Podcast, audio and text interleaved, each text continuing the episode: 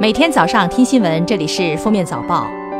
各位听友，早上好！今天是二零一九年十月二十三号，星期三。欢迎大家收听今天的封面早报。来看今日要闻。工信部新闻发言人、信息通信发展司司长文库二十二号表示，目前天津、江西、海南、湖北、云南五个省已经于九月十九号正式提供携号转网服务。截至二零一九年九月，五个省一共办成携号转网二百九十万人次。其他二十五个省的系统建设改造已经全部完成，正在全国范围内联调联测。十一月底前，全国范围内正式提供携号转网服务。近日，各地经济三季报陆续公布，据不完全统计，至少已有十四个省份公布了二零一九年三季度 GDP 数据。从前三季度 GDP 总量看，广东毫无悬念继续位居第一，北京、上海前三季度人均可支配收入超过五万元大关。央行二十一号发布最新中国普惠金融指标分析报告称，中国电子支付使用普及率持续提高。二零一八年全国使用电子支付成年人比例为百分之八十二点三九，比上年高五点四九个百分点。农村地区使用电子支付成年人比例也超过七成。近日，最高人民法院、最高人民检察院、公安部、司法部印发。关于办理非法放贷刑事案件若干问题的意见明确，在定罪量刑时，以单次实际年利率超过百分之三十六的非法放贷为基准，并从非法放贷数额、违法所得数额、非法放贷数量及造成的危害等几个方面，规定了情节严重和情节特别严重的具体标准。记者从江西省减灾委获悉。八月以来，江西气温创历史同期新高，降水异常偏少，平均降水量较常年同期偏少近九成。持续干旱天气导致全省多地受灾，目前当地已有十点四万人出现饮水困难。下面是热点事件。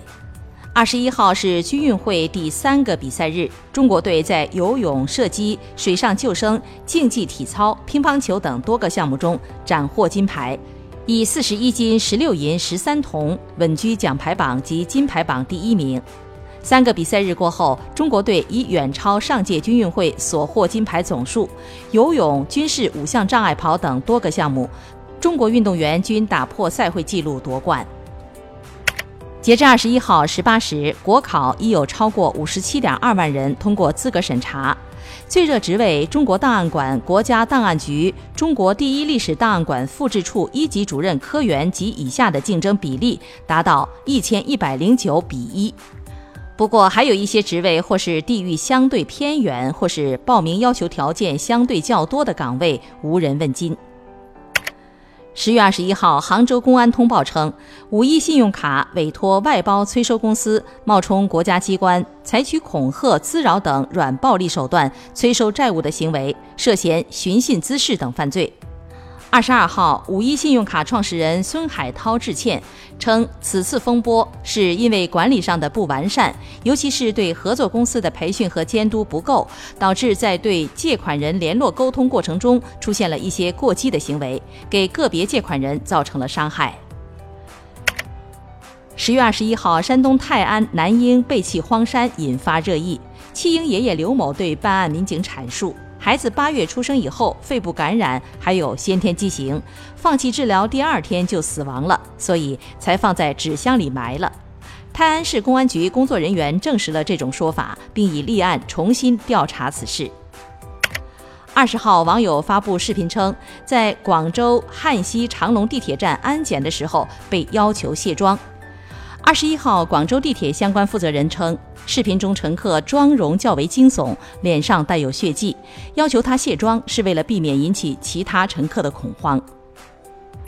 首家在港交所和上交所两地上市的服装企业拉夏贝尔，截至六月三十号，境内零售网点的数量半年从六千七百九十九个锐减至两千四百七十个，缩水百分之二十七。没关的店铺则有很多在进行清仓大甩卖。面对业绩亏损和债务危机，拉夏贝尔也将选择对外招租不动产来渡过难关。下面来听国际新闻。当地时间二十一号，二零二四年巴黎奥运会及残奥会会徽公布，会徽包括奥运金牌、奥运圣火和法兰西共和国象征玛丽亚娜女神三重含义。本届奥运会和残奥会将首次使用相同标志作为会徽。二零二四年八月，奥运会将在巴黎举办，这是继一九二四年后，巴黎时隔整整百年后再次举办奥运会。法新社二十一号消息，泰国王室周一宣布，国王马哈哇吉拉隆功决定剥夺王妃施尼娜的所有皇室和军事头衔，因其对国王不忠，且因个人野心违反王后苏提达的命令。三十四岁的施尼娜今年七月被泰国国王册封为贵妃，她也是自一九二七年以来首位正式的泰国王妃。数据显示，二零一八年韩国十到十九岁的青少年中，约有百分之三十被归为过度依赖手机。为此，韩国政府开设青少年网瘾治疗中心，在为期十二天的治疗中，他们要参加寻宝游戏、手工活动和体育锻炼，在与朋友的互动中摆脱对手机的依赖。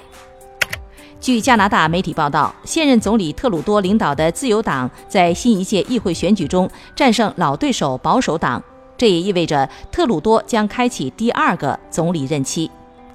感谢收听今天的封面早报，明天再见。本节目由喜马拉雅和封面新闻联合播出。